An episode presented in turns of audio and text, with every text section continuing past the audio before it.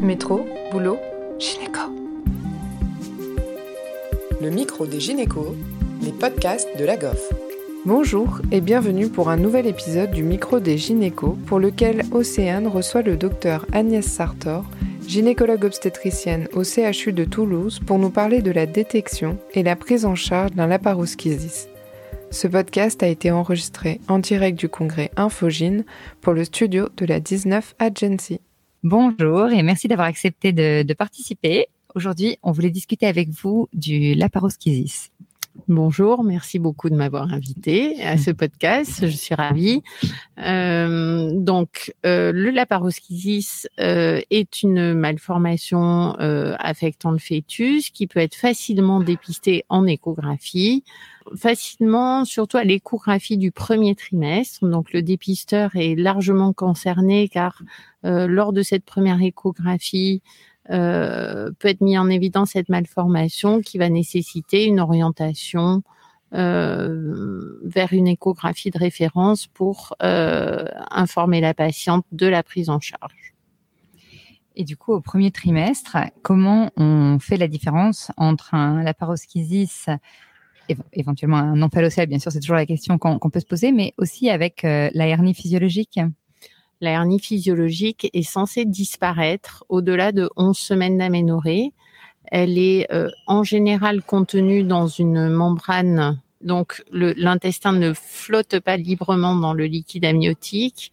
Elle est en général de plus petit volume et euh, effectivement, quand on est sur un terme précoce à 11 semaines et qu'on a le moindre doute, il, suffit de dire à la patiente qu'on se reverra euh, quelques jours après, une semaine après. En général, à 12 semaines, il n'y a plus aucun doute. D'accord. Et du coup, la, différence euh, avec l'omphalocèle? C'est un petit peu la même chose. L'omphalocèle, c'est une éventration de la paroi abdominale fétale et donc euh, le, contenu abdominal va être protru dans une hernie, donc il va être couvert, on dit, avec le cordon qui va être chapeauté cette hernie. Dans la hernie physiologique, on s'attend à ce que le cordon soit pas euh, inséré euh, au bout ou ça pourrait arriver aussi? Si ça peut, mais c'est vraiment de, en général de plus petite taille et ça régresse spontanément surtout. Très bien.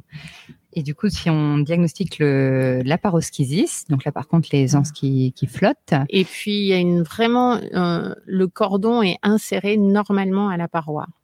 Et là le cordon est inséré normalement. Et le trou, hein, le défect. On, on, parle de trou aux parents pour qu'ils comprennent.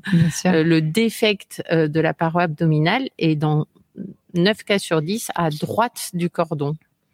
D'accord. Et l'intestin euh, passe à travers ce, ce pertuis, ce collet, et flotte librement euh, dans le liquide amniotique. Il n'est pas du tout contenu dans cette euh, dans cette membrane. Donc c'est vraiment deux aspects qui sont extrêmement différents. Très bien.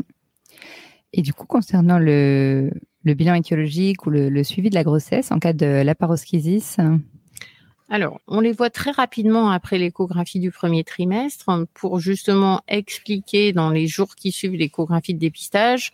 On reçoit la patiente en échographie de référence. On lui explique le suivi, notamment on la rassure sur le caractère isolé de cette malformation. C'est une anomalie embryologique vasculaire de la paroi fétale.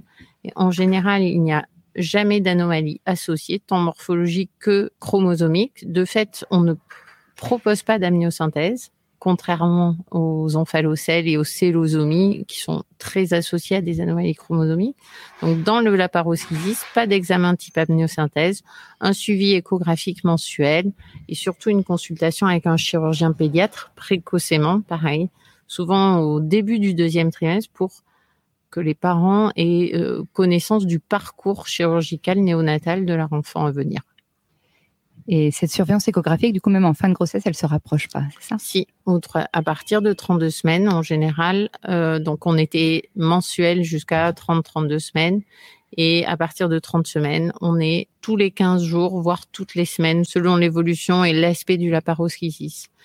Euh, il y a plus de complications type retard de croissance ou dilatation digestive. Et dans ces cas-là, euh, chez ces fœtus on va rapprocher la surveillance. Et donc, si on commence à visualiser, par exemple, euh, une souffrance au niveau des, des anses, ça pourrait être un signal un petit peu hyperécogène, c'est ça? Alors, il peut y avoir un épaississement des anses, euh, une moins bonne mobilité, un aspect un petit peu euh, euh, empaqué, un peu moins moins de péristaltisme. Et puis, donc ça, c'est sur les anses extériorisées. Et sur les anses intra-abdominales, c'est une dilatation des anses, euh, une, dilatation du volume de l'estomac, qui peuvent être des facteurs péjoratifs. Mais on sait qu'il n'y a pas forcément une très bonne corrélation entre l'écho prénatal et euh, l'état de postnatal mais de manière générale, c'est à partir de quelle mesure euh, de dilatation intra-abdominale qu'on est préoccupé? Il n'y a pas une mesure, en fait, c'est un ensemble et surtout, c'est une évolution.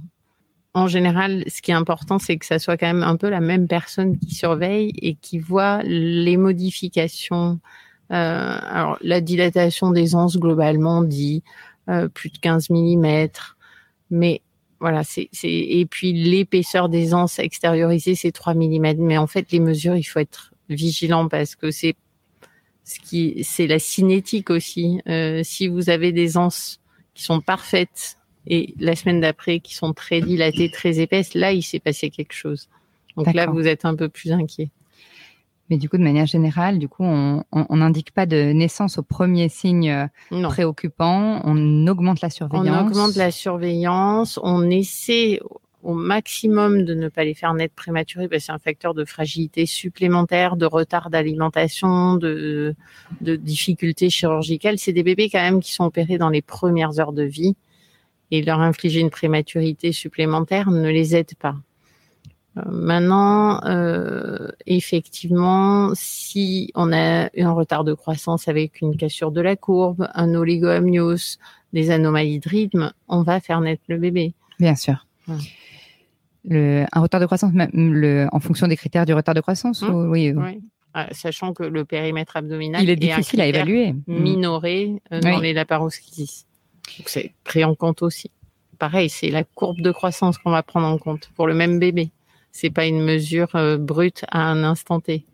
On parlait des anomalies du rythme, et c'est vrai que c'est aussi un, un, quid un peu pour la paroschisis. À quelle mm. fréquence et à partir de quand les, les surveiller d'un point de vue du, du, rythme cardiaque? Alors, en général, c'est à partir de 32 semaines.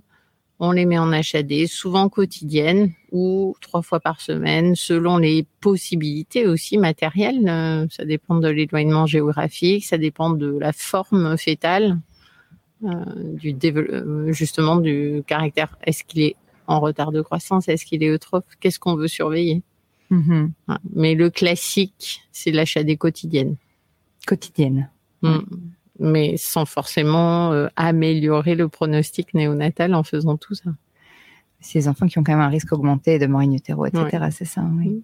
Et concernant cette chirurgie, est-ce que vous voulez bien la décrire un petit peu en quelques mots pour nos auditeurs? Je suis obstétricien. Mhm. et donc, on, on, peut tout à fait les faire naître par les voies naturelles. Donc, l'important au maximum, c'est qu'ils naissent quand même dans, un, dans une maternité avec un service de chirurgie euh, pédiatrique sur place et de réanimation, ce qui permet de les opérer dans les premières heures de vie. Donc, ils sont pris en charge par les pédiatres de maternité, puis amenés au bloc opératoire avec le, tube digestif qui est protégé par un sac à grêle.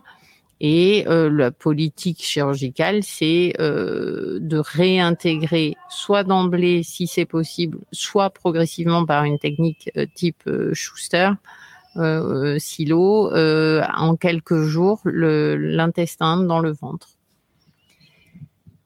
Et si on peut revenir sur un peu les paramètres de surveillance échographique, parfois on parle, aussi de la taille du collet. Vous en pensez quoi? Oui, alors la taille du collet, il y a une étude en cours euh, qui est menée par le CHU d'Angers qui s'appelle la parodane, dont le but est effectivement d'évaluer tous les facteurs de pronostic anténataux accessibles en échographie. La taille du collet en fait partie. Plus le collet est étroit, donc le seuil c'est 10 mm, plus le collet est étroit, logiquement, on pense qu'il y a de risques d'ischémie, de dilatation, euh, voire de le fameux vanishing gut, qui est l'ischémie de toute la partie, euh, de tout l'intestin euh, extériorisé. Très bien. Eh bien, merci beaucoup, Dr Sartor. C'était vraiment très intéressant comme épisode. Merci à vous. Merci à tous de nous avoir écoutés aujourd'hui. Rendez-vous la semaine prochaine pour un nouvel épisode. Vous retrouverez toutes les ressources et références de ce podcast dans la description et surtout, n'hésitez pas à vous abonner à la chaîne, à lui accorder 5 étoiles, voire même à en parler autour de vous. Métro, boulot, gynéco.